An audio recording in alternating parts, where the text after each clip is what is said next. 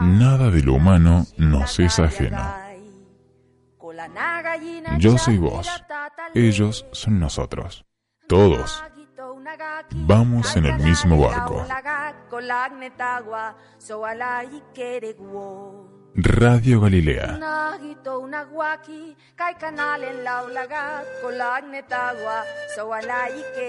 Un mundo para todos.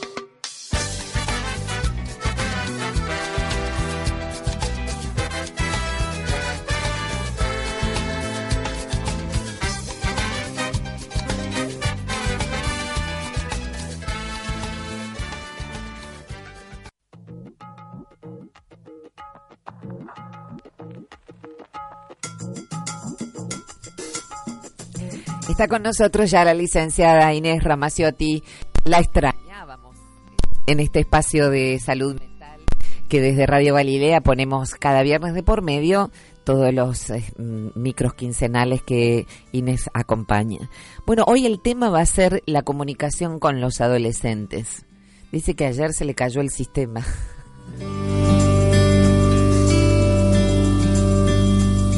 Por tu fragilidad te sueño y te respiro por todo. Una manera de decir que no sé si fue ante el tema o ante el cansancio tuyo, el tema no es tampoco fácil. Anoche se me cayó el sistema. Le digo, hoy hablamos de este tema, sí, anoche se me cayó el sistema y me muestra la cabeza, como diciendo.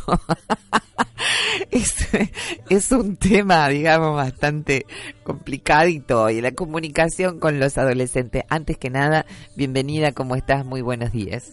¿Qué tal? ¿Cómo les va tanto tiempo? Eh, sí, se me cayó el sistema. Viste que cuando vas a hacer cualquier trámite, se cayó el sistema y no te pueden atender. Anoche no coordinaba. Espero que hoy sí, porque el tema exige bastante coordinación. ¿Por dónde empezamos, Inés? La comunicación con los adolescentes, tal vez bueno, qué cosas habría que evitar, lo cual no da derecho de garantía a que la comunicación sea efectivamente eficaz y positiva, ¿no? No quiero con esto hacer un cuco del tema, pero la verdad que, bueno, eh, está, está siendo difícil, sobre todo porque hay una grieta, digamos, cultural y social importante. Ha pasado mucha agua bajo el puente entre una generación y otra hoy en día. Quizás lo que antes acontecía en dos o tres generaciones, ahora de una para la otra, ¿no? Sí, en realidad eh, cuando uno dice comunicarse con los adolescentes parece que todos lo intentamos, todos lo hacemos, eh, pero no siempre es exitoso la comunicación con los adolescentes porque evidentemente hay eh, una brecha generacional que ellos se encargan de marcarla bastante bien, donde mm, no es lo mismo hablar con los padres, así sean piolísimos los padres, sean requeridos y todo, no es lo mismo hablar con los padres que hablar a lo mejor con los padres de un amigo o hablar con amigos o hablar con otros adultos, eh, donde ellos depositan la confianza o sobre todo la no censura. Eh, yo planteo un poco que eh, mm, cuando nos preocupamos cómo nos vamos a comunicar con los adolescentes, en realidad mm, debemos empezar antes eh, no podemos hacer un paréntesis en la adolescencia, sino que la comunicación debe venir desde la niñez. Si uno no tiene la práctica de conversar con nuestros hijos, va a llegar a la adolescencia y le agarra la angustia que hay un montón de temas que debió haber hablado con sus hijos y pretende de pronto sacar de la galera temas conflictivos con una persona con la cual no hay la confianza como para poder empezar a hablar, ¿no? Entonces, primero, empecemos desde niños a hablar con ellos. Eh, segundo, hay que crear espacios para el diálogo, pero para mí es muy importante porque los adolescentes en el consultorio denuncian cosas muy lindas. Eh, no me escuchan, no me escuchan.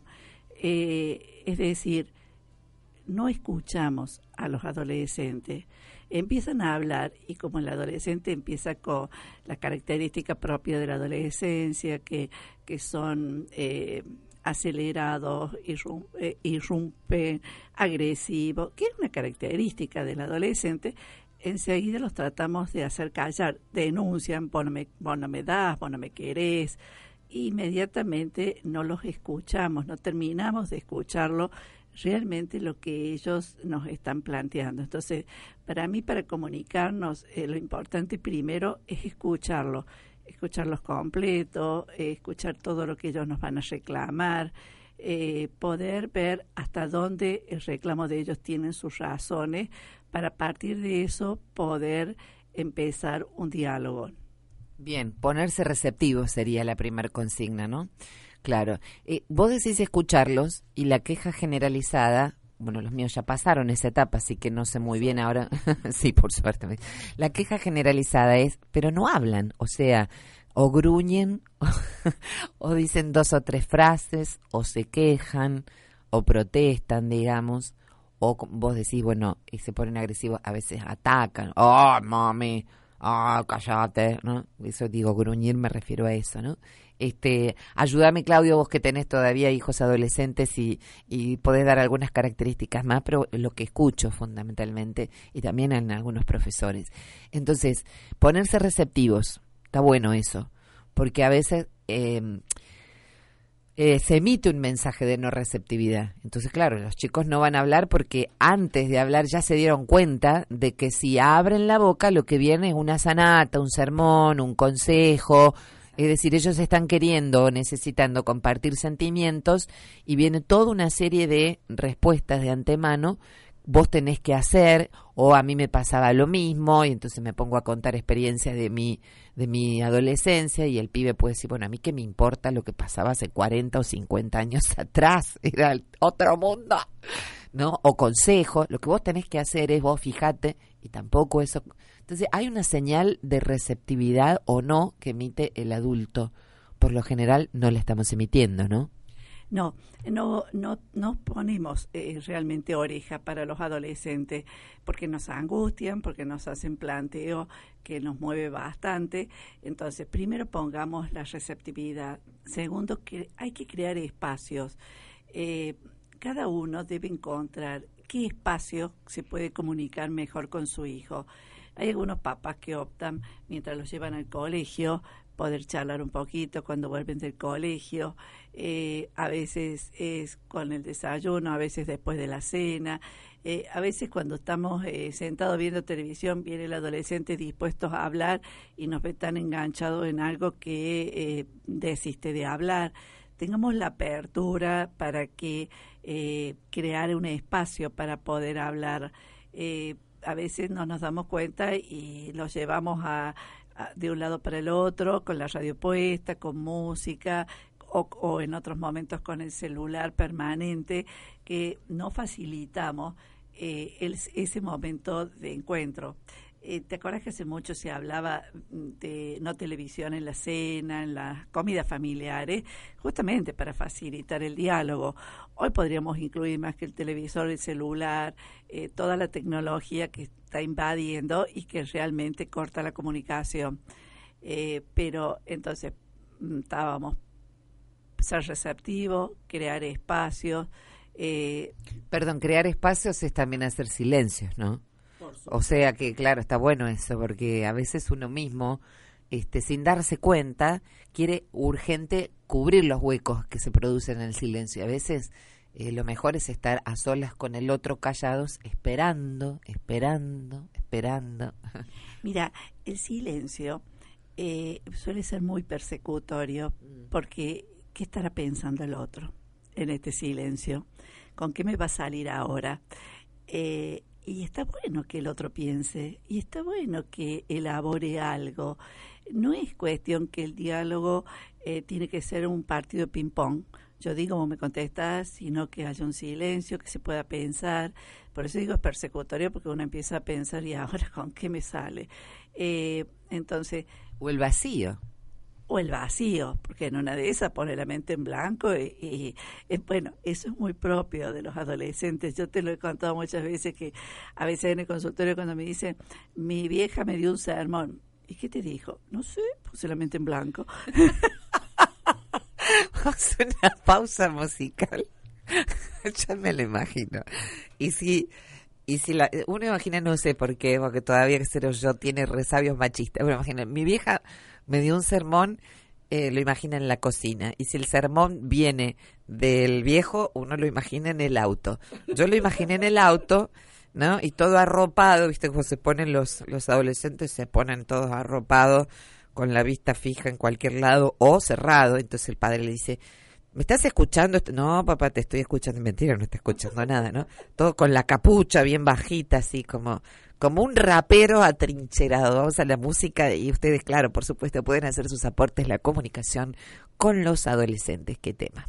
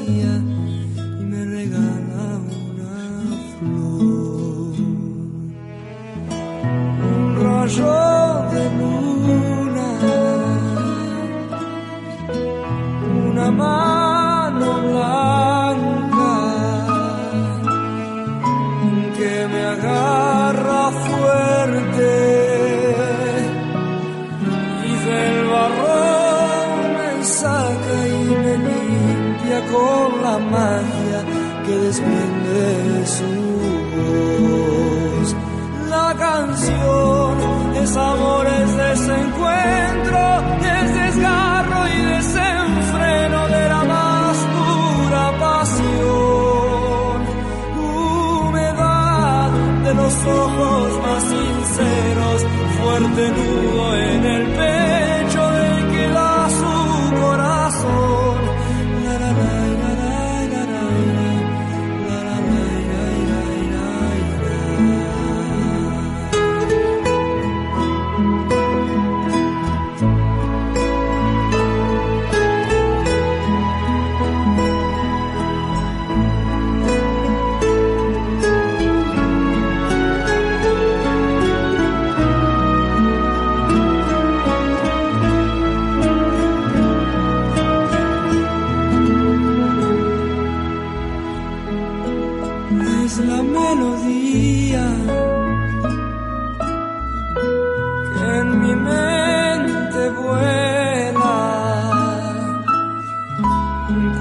estoy perdido. Cuando no me encuentro me devuelve a la tierra vacunándome. Y cuando me abraza mueve mis sentidos y mis almas.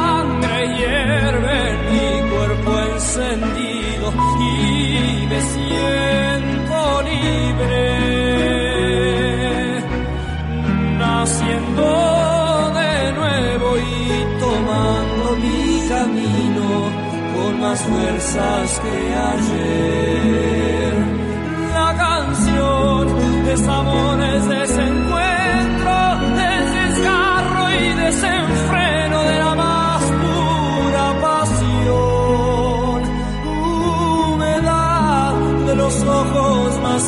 menos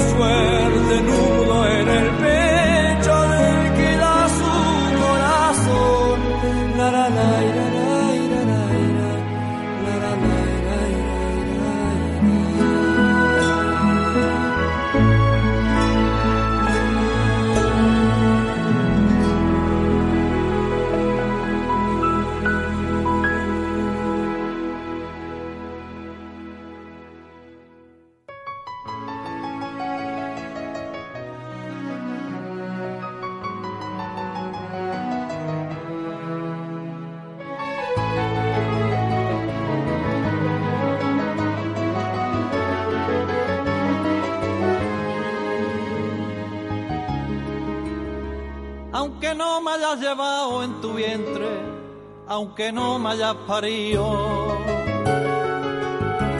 aunque no me hayas parido, aunque yo no te dijera muchas veces lo mucho que te he querido, cántame la nana que tú sabes, déjame dormir.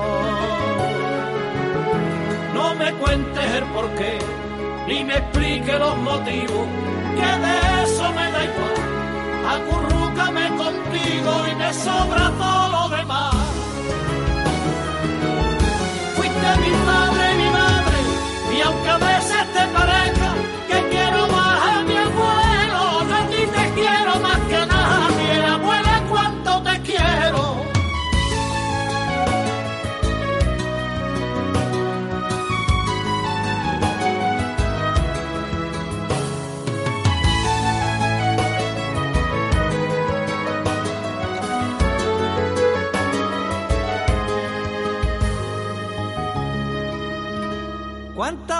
¿Cuántas veces a recita de frío me llevabas a la escuela? Me llevabas a la escuela y cargando la maleta con mis libros, tú fuiste mi centinela. Recuerdo que a recogerme tú llegabas la primera. No me diste de mamá, pero de amor y cariño, yo de ti me amamanté. Déjame que sea tu niño, acurrúcame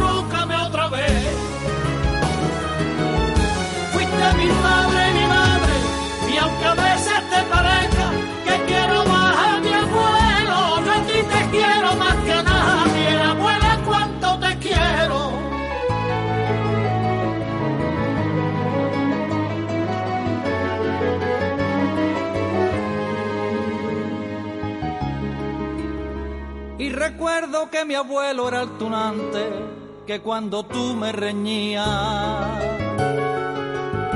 que cuando tú me reñías, no le riñas 20 hijos para la calle y un puñado de sucería. Era suficiente para comprarme con locura lo quería. Yo lo quiero una jarta, desde chico se lo digo, él presume muy feliz y le cuenta sus amigos que lo quiero más que a ti. Él fue mi abuelo y mi padre y cogido de su mano aprendí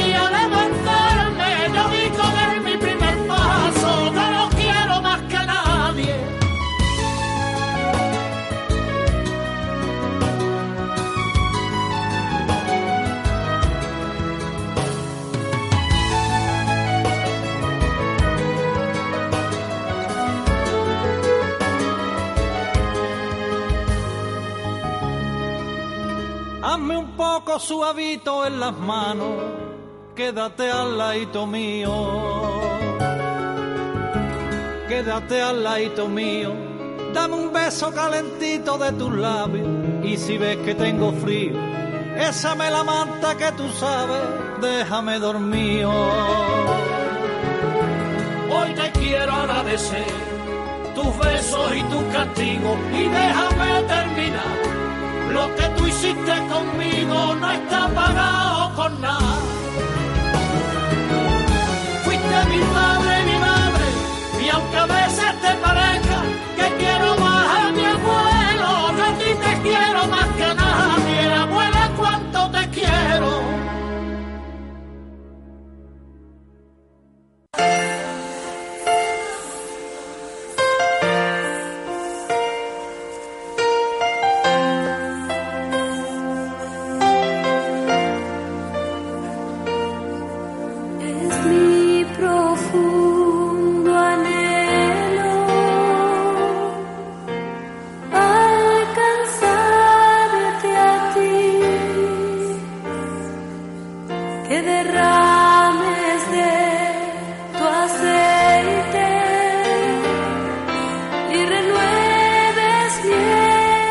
tema, Gaby? Soy bastante corta en el diálogo en general y bastante rígida. Un desastre, dice Alejandra. Me cuesta bastante, ni te cuento cuando tenés hijos adolescentes. Tengo claro que lo importante es escuchar, no juzgar, no escandalizarse y hacer hincapié en lo positivo y no en lo negativo de ellos. pero no entiendo qué me pasa, que hago todo lo contrario y me enojo conmigo misma por no ser la madre que ellos necesitan. ¿Será que mi propia experiencia de la adolescencia hace que me comporte de esa manera? Dice Alejandro. Ya, ya respondemos. Alicia, agradezco a Dios que me dio la posibilidad de ir mejorando en el diálogo con mis adolescentes. Aprendí sobre todo que hay que relajarse un poco y tomar con un poco de humor sus críticas ácidas y no creer que sus ataques son personales, dice Alicia. Claudio, con hijos que van de los 23 a los 8, con mi esposa hemos aprendido una sola cosa, que cada uno es un caso particular, que no hay recetas generales, que nunca terminamos de aprender y nunca terminamos de cometer errores. Pero lo más importante es que para reparar cualquier error, que los vamos a cometer y muchos, pero cuando uno actúa desde el amor siempre pueden remontarse.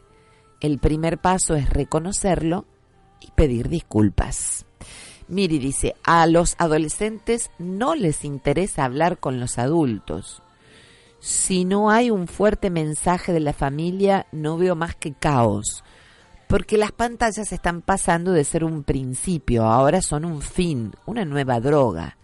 Esto, perdonen, agudizan mi, mm, no sé, mi té, dice. no sé qué será tu té. Fíjate, Miri, lo que escribís, a ver si me podés este, eh, aclarar un poquito tu mensaje. Bueno, dice Alejandra, que es la primera en, escribir, que se siente un desastre, que hace todo lo contrario. Bueno, ya la escuchaste, ¿no? Este, lo, de lo que ella imagina o desea o cree que los adolescentes necesitan. A ver, eh, todos nos consideramos de alguna manera eh, que no hacemos las cosas perfectas porque padres perfectos no existen y por más buena voluntad que tengamos nos van a salir muchos errores. Lo importante sería que eh, uno pueda aprender de los errores y decir la próxima vez cuando fulanito se siente a charlar conmigo, eh, no voy a empezar eh, con los temas que sé que lo van a bloquear en el diálogo, porque a veces se sientan a charlar y a, a contarnos que se encontraron con la fulanita, que, que es la noviecita, qué sé yo, y que me venía a hablar de noviecita si vos no has estudiado nada y cortamos eh, el diálogo, digamos.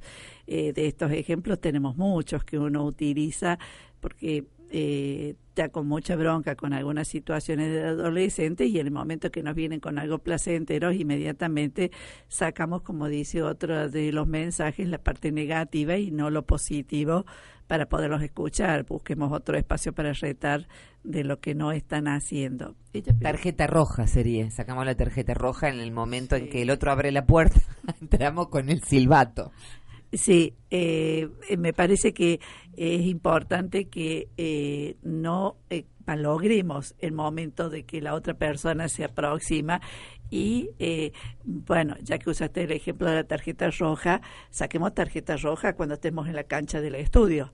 No saquemos la tarjeta roja en el vestuario, eh, porque si no, como que no vamos a permitir que nunca eh, haya este momento de diálogo. Ella decía si tendría que ver con su propia adolescencia.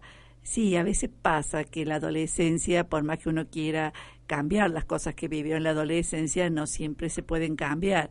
Eh, siempre nos hemos pasado eh, diciendo no quiero ser como mi mamá en esto, en lo otro, y de pronto descubrimos que cada día somos más parecidos.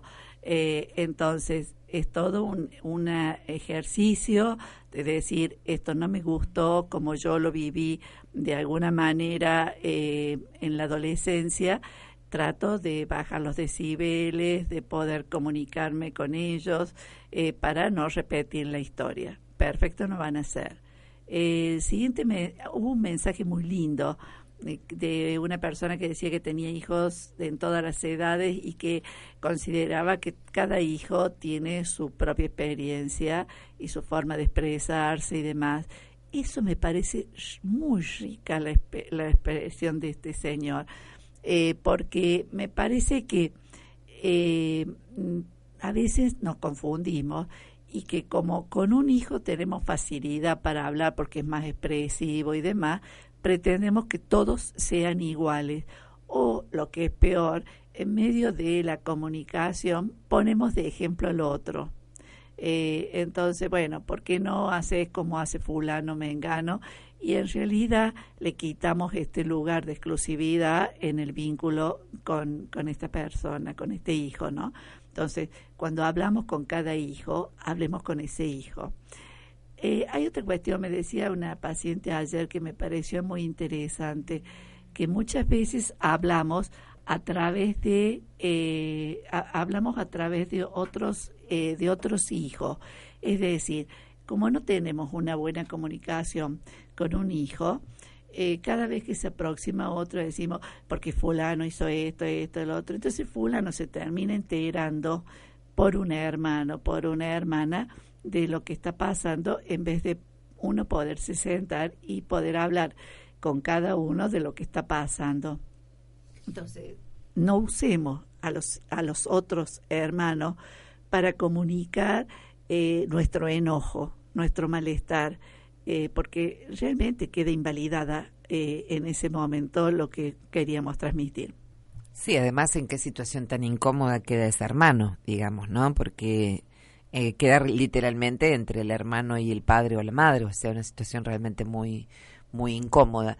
Y lo estamos invitando además que canalice a través eh, de esa alianza, de esa complicidad con el padre o con la madre, todos los celos que pueden estar dando vuelta, ¿no? O sea, no, no es bueno eso. no, es muy complejo, realmente es muy complejo eso. Eh, porque crea una rivalidad entre los hermanos, eh, eh, no sirve lo que transmite porque lo que pudo haber sido un buen consejo de, de un padre, de una madre para un hijo pasa a ser un lugar de crítica.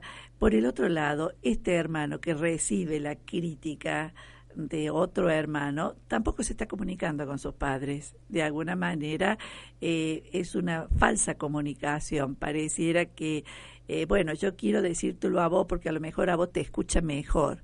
No, no, para. Si no te escucha, busca la forma que te escuche. No mandes un emisario en la comunicación porque le estamos poniendo un lugar a este hermano que no corresponde. Eh, y por el otro lado, eh, también le quitamos el lugar propio, que es ocuparse de sus cosas en el vínculo con los padres. dice Fernando, em, Genia Inés, es bueno recordar y no olvidar que fuimos adolescentes. Desde ahí partir al encuentro. ¿Cómo lo vivía yo? ¿Qué sentía? ¿Qué me interesaba? ¿Qué fantaseaba? ¿Qué soñaba? Digamos, yo adulto en mi época de adolescente. Soñemos junto a nuestro adolescente y no contra él. Excelente, excelente. Eh, yo creo que es permitirse eh, poder pensar en nuestra propia adolescencia.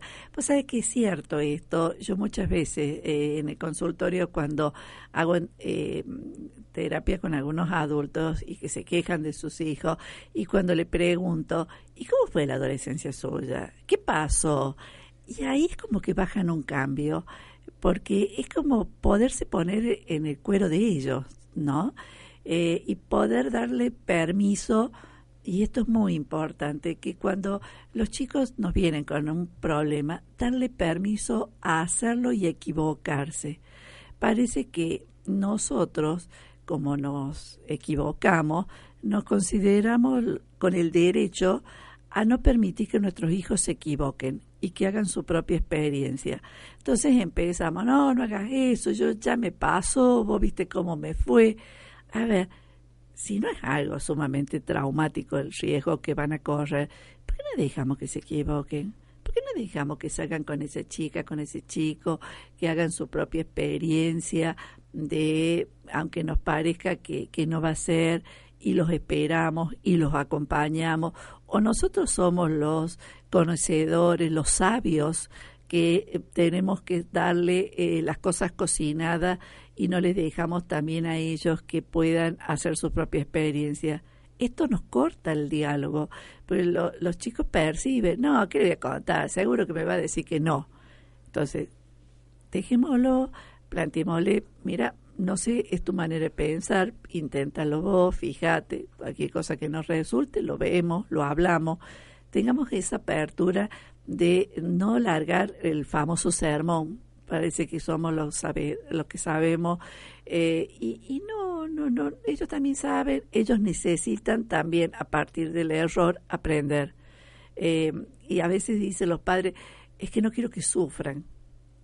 Y yo creo que sufren más cuando no les damos la oportunidad de que aprendan. No hay nada peor para un adolescente que cortarle las alas o atárselas, ¿no? Eso hay que tener en cuenta que el valor, si todo está saliendo más o menos bien, lo más valioso para un adolescente es la libertad, porque está estrenando las alas para ver si puede volar solito, ¿no? Y claro, evidentemente, no se trata de hacerle correr riesgos graves, ¿no? No estamos, siempre me acuerdo de de la vigilancia que montabas vos con el alcohol. Ay, cómo me he reído yo. Digo, ¿cómo te animás a hacer esto? Los ponía en fila, che, uno tras otro y ¿cómo era a sentirle el aliento o hacerle caminar por una por una línea? No, era sentirle el aliento. Vamos a hacer claro que eran chicos de 15, 16 años de aquella época.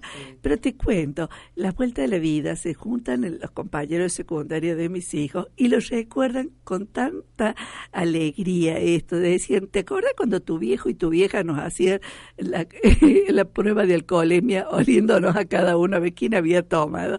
Y se ve que le sirvió de alguna manera, eh, porque... Eh, era tomado con mucho humor, con respeto, con, con una cuestión de decir, chicos, no están en edad de estar tomando. Y si ustedes quedan acá, cuidado nuestro, lo importante es que nosotros los cuidemos y que, que no consuman. Pero a mí me causaba mucha gracia porque ustedes daban por hecho, eh, era como una cosa explícita, eh, que la palabra de ellos no iba a ser cierta, lo tenían que comprobar, o sea que ellos iban a mentir o a trampear o mandarse alguna picardía, eso es lo que me causaba tanta gracia, digamos, que vos hacías explícito, yo sé que ustedes de una u otra manera se las van a rebuscar con una petaquita, con lo que sea, eso es lo que me causaba gracia, había que imaginarse la con la fila de los pibes ahí de que venían a la casa de suya, obviamente, haciéndole la prueba de alcoholemia casera, que era olerle el aliento. Este, muy gracioso era todo eso. Bueno, de todas maneras quiero decir que la alcoholemia eh, eh, es una situación grave, sobre todo si van a manejar, si se van a conducir afuera, o sea, no estamos hablando de, de, que prueben cosas que pueden realmente costarle muy caro, sino estamos hablando de otras. Sí, a ver, pueden tomar eh, yo creo que depende de la edad. Hoy en día se han bajado las edades, entonces si tenemos chicos de 12, 13 años y que, a ver, los chicos se las rebuscan. Eh, siempre mis hijos dijeron que lo peor que podían tener una mamá que trabajara con adolescentes porque les conocía las trampas antes que las hicieran, porque me enteraban en el consultorio. Entonces siempre decía, pero también tus pacientes que te avivan en todo. Entonces, esto es cierto, entonces estemos atentos, pero no los persigamos hasta el, control que podemos hacer. Hagámoslo de buena manera, que, que no sea traumático. Eh, los chicos hoy consumen, sabemos que van a llegar, a ver, no hace falta, hoy en día eh, uno abre la puerta de una habitación de un adolescente y te tira para atrás el olor a alcohol. Entonces, eh, no es el momento cuando llegan a la noche alcoholizados para hacer todo el escandalete. Esperemos a la mañana cuando estén sobrio eh, y decir, che, no está bueno lo que estás haciendo. Eh, que es hacer el espacio de diálogo. A la noche cuando llegan o a la madrugada cuando llegan alcoholizados no nos sirve de nada en ese momento armar el gran lío porque primero porque no está en condiciones la persona para hablar, segundo porque uno está calentito, eh, claro. Tiene otro tipo de alcohol en sangre. Exactamente. Entonces también nosotros nos tenemos que permitir eh, para hablar con nuestros hijos el mejor momento nuestro. Eh, porque si no estamos en un buen momento, vamos a malograr el diálogo. yo siempre digo, prefiero contar hasta 100 antes de reaccionar. Y otra de las cosas que también veía esto de la comunicación, cómo se corta la comunicación con los adolescentes, eh, es eh, sentirme par. Sentirme par y de pronto entrar con el adolescente con cargadas, con cosas. Por ejemplo, ah, tenés novia, te vi, te vi en el Facebook, te vi en tal lado, la fotito. Y si el adolescente decidió no compartirlo y mantenerlo en reserva, lo vimos, pero guardémonos la opinión. Esperemos que nos cuente, esperemos, porque a veces eh, no lo cuentan, porque eh, esto hay muchos padres que salen y lo ventilan, ventilan todo. No solamente ventilan si está saliendo con una chica, ventilan eh, cosas íntimas que los chicos a veces nos cuentan y que no está bueno. Si ellos nos piden reserva, es reserva. Y no lo contamos, eh, porque esto hace que la próxima vez no nos cuenten. Entonces, no nos hagamos los cancheros diciendo, ay, qué linda la chica con la que estás hablando, bla, bla, bla, sino que seamos discretos en lo que ellos consideran que es su intimidad eh, y la mantengamos también libre de comentarios. Si no, eh, me decía un pacientito, no quiero ni llegar a una reunión familia porque mi vieja ya ventiló que yo estoy saliendo con un chico, ¿sabes lo que me van a decir todos ahora? Entonces los sometemos a situaciones muy incómodas a los adolescentes. Y que son una falta de respeto. En el respeto hay que tratarlos como si fueran adultos, ¿no? En el respeto es eh, igual a los niños, ¿no? Igual a los niños. Sí, sí, es fundamental que los respetemos, que para nosotros sea cosa de chicos, la noviecita, el noviecito, para ellos es cosa importante. Esto es, hay que respetarlo. Nosotros desvalorizamos, ah, pero si es una relación que va a durar 15 días, no importa. Para ellos es importante es la experiencia que tienen que hacer y no podemos desvalorizarla como decir lloran porque el chico la dejó y tiene 15 años. Ya van a aparecer muchos, le contestamos. No es que van a aparecer muchos. Hoy te duele esto, tenés razón de estar triste. Bueno, ya pasará, vamos, a, te acompaño. Eh, no pretendamos maníacamente decir esto ya parece otro mejor que este, porque no es así. Para ellos es muy importante. Y estas son cosas que hace que la próxima vez no nos cuenten. Inés, muchísimas gracias. Como siempre, un placer conversar con vos. Bueno, gracias a ustedes. A mí también me encanta conversar con ustedes. Un gusto. Hasta dentro de 15 días. Vamos a empezar.